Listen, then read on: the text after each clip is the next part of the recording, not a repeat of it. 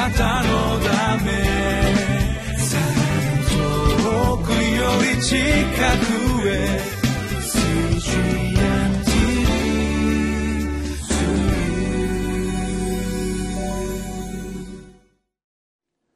皆さんこんにちは3月23日リビングライフの時間です。今日はコリント人への手紙第212章の1節から10節の御言葉を共に学んでいきたいと思います。私たち人は誰でも完璧ではありません。一生懸命働き一生懸命生きたとしても他人に誤解されまたいろいろな噂を立てられたりまたこちら側もそのように誤解をしてしまう弱い存在であります。パウロはこの手紙の後半の中で自分の存在使徒というものが誰から与えられたものかということを教会にもう一度弁明しなければいけないところに立たされました。彼がどのように弁明したか。それが今日のテキストですけれども一人の人という例を用いて彼は話し始めます。それは自分自身のことなんですけれどもその一人の人がいかに神秘的な体験をしたかということをパウロは説明します。そして最終的に彼が何を言いたかったのか。何の栄光のためなのかそれを共に私たちは学んでいきたいと思います。まずはじめに彼の手紙に耳を傾けていきましょう。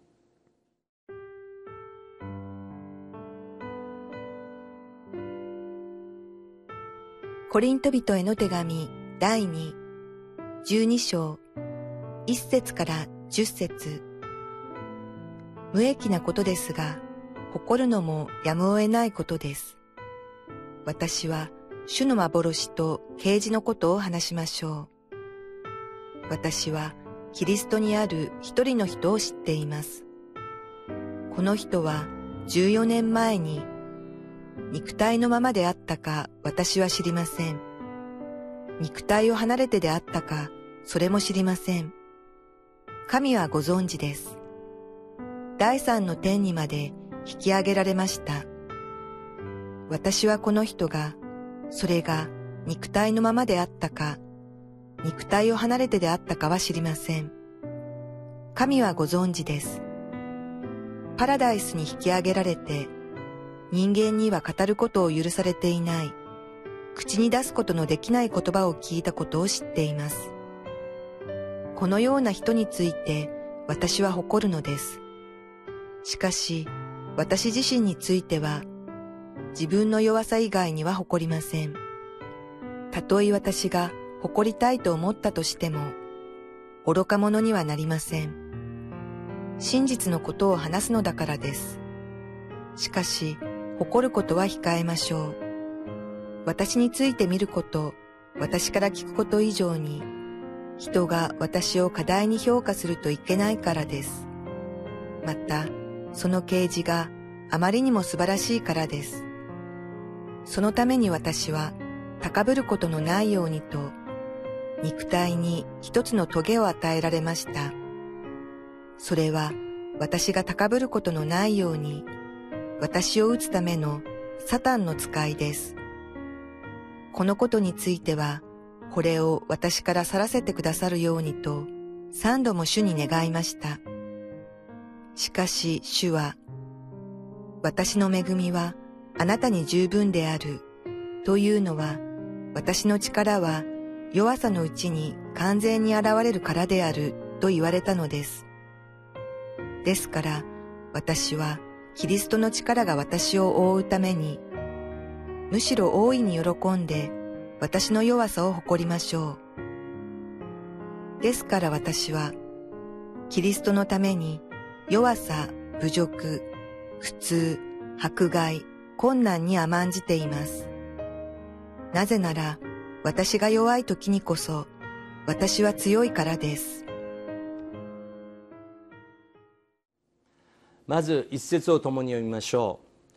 う無益なことですが誇るのもやむをないことです私は主の幻と啓示のことを話しましょうとパウロが書き始めていますパウロは決して自分の働きまた神様が自分を通してされたことを自分のために誇ろうとした人ではありませんでした。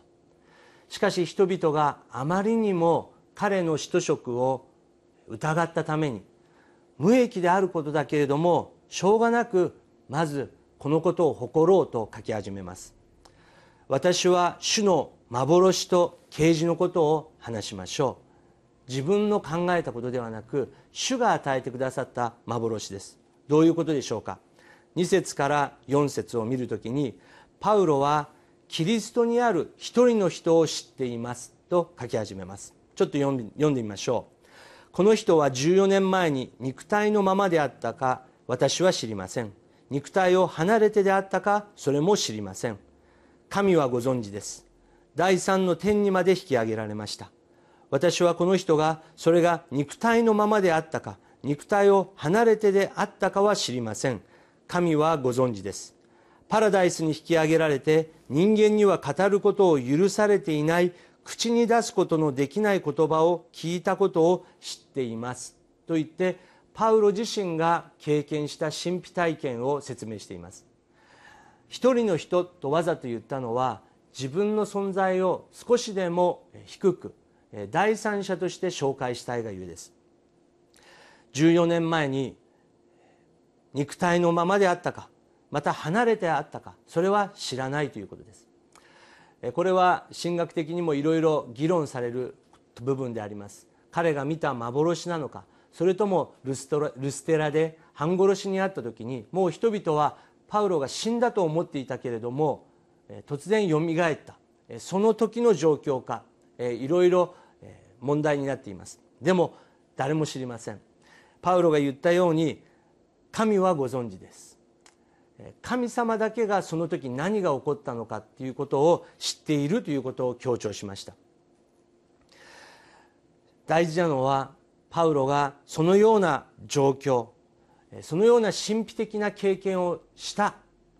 私もそういうようなことをしたのだということをまず書き始めたということです。5節このような人について私は誇るのです。このような人先ほど言ったある一人の人自分のことなんですけれども神様がその人に対してそのようなことをなされた神をパウロは誇るんだということを強調したいということです。ですから5節の後半でしかし私自身については自分の弱さ以外には誇りませんと彼は明言しています。いかに素晴らしい働きをしたかいかに素晴らしい説教をしたかいかにたくさんの人が救われたとしても自分はそれは誇らない。それは全て精霊の見業である。私自身が誇ることは自分自身の弱さである。とパウロは言いました。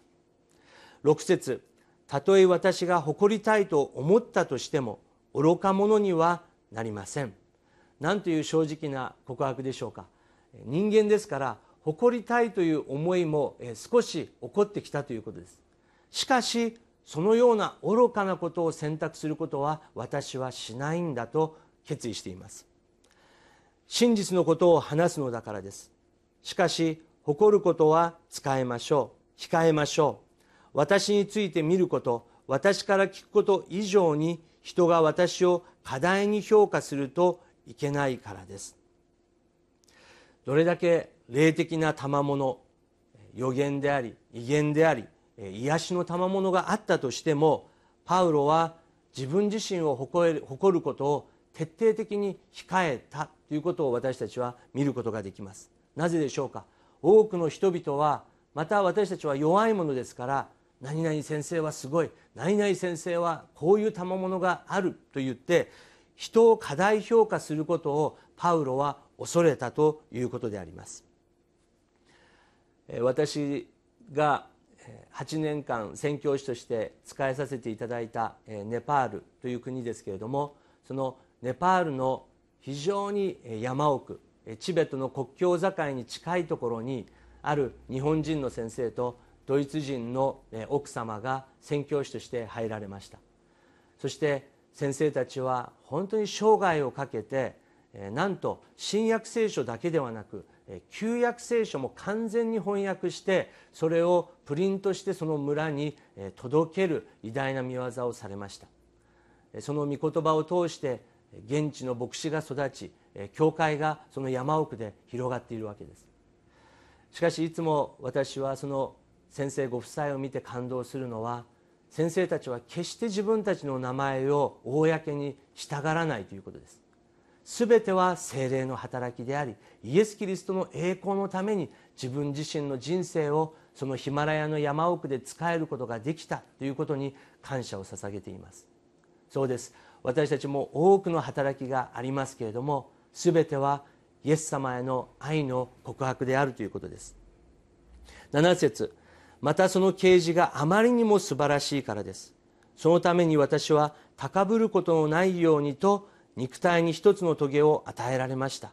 それは私が高ぶることのないように私を打つためのサタンの使いです。8節このことについてはこれを私から去らせてくださるようにと3度も主に願いました。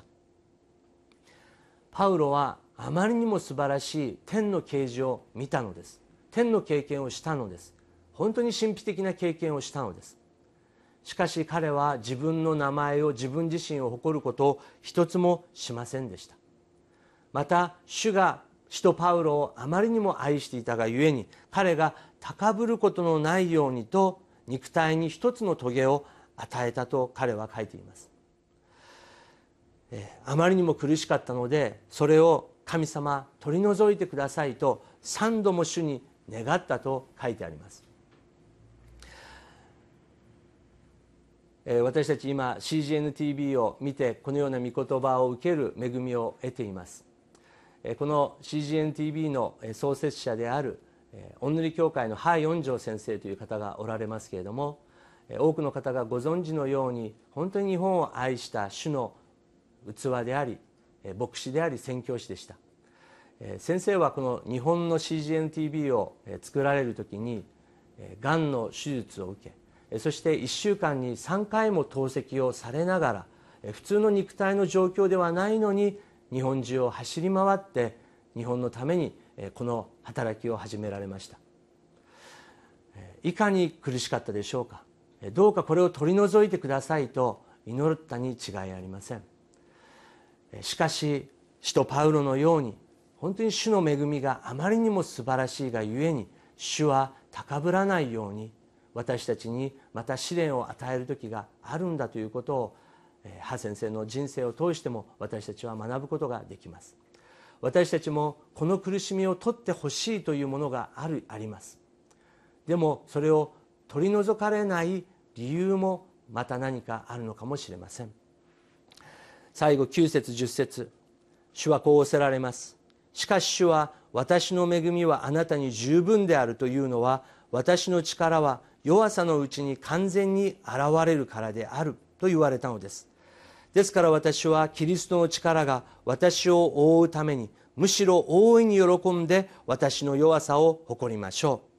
う。ですから私はキリストのために弱さ侮辱苦痛迫害困難に甘んじています。なぜなら私が弱い時にこそ私は強いからです。主の力が私を覆うためにむしろ喜んで私の弱さを誇ろうとパウロは完全に全ての信仰をイエス様に明け渡しました。病にかかっておられる方は病の方の苦しみまた家族の中の多くの問題を抱えている方は家族の中でこのような問題があるということはいかにつらいことかそれを体験されます。しかし私たちイエス様を知る者はその弱さを通してむしろそこを通して再建なる主がよみがえりの主が偉大な見業をしてくださるのだという希望を持つことができます。パウロが第一テサロニケ2章4節で私たちは神に委ねられたものですからそれにふさわしく人を喜ばせようとしてではなく私たちの心をお調べになる神を喜ばせようとして語るのです。と告白しています。今日自分ではどうにもならない苦しみ問題がありますか？人から誤解され裏切られる痛みの中におられる方がいますか？乗り越える力が与えられるように祈りましょう。また同時にそのことを通して主が示し教えようとされていることは何でしょうか？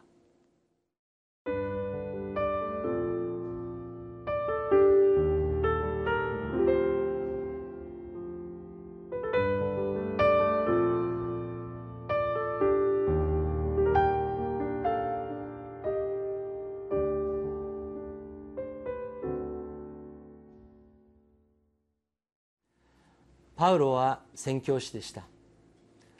私たちも多くの宣教師の方を知っています。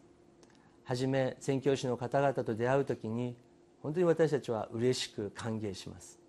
でも時間が経つにつれて日本はそうじゃないんだ。日本のことはあなたはよく知らないと批判的になる。そしてこういうことは日本人がやったらいいんだと批判的になってしまう時があります。でもパウロが苦しんだように宣教師の先生たちはまた宣教活動をされている方たちは自分のアイデンティティのために苦しむ時があります。私たち日本の教会は海外から来られた宣教師の方々クリスチャンの方々を大きな心で受け入れていきたいと思います。一言お祈りさせていただきます。神様私たちがあなたの働きをする中ででもいろいろ誤解を受けたりまた人を誤解してしまう時があります。主よ大きな愛を与えてくださりイエス・キリストの栄光のために私たちが使えることができますように。特別にこの日本のために海外から来られて働いておられる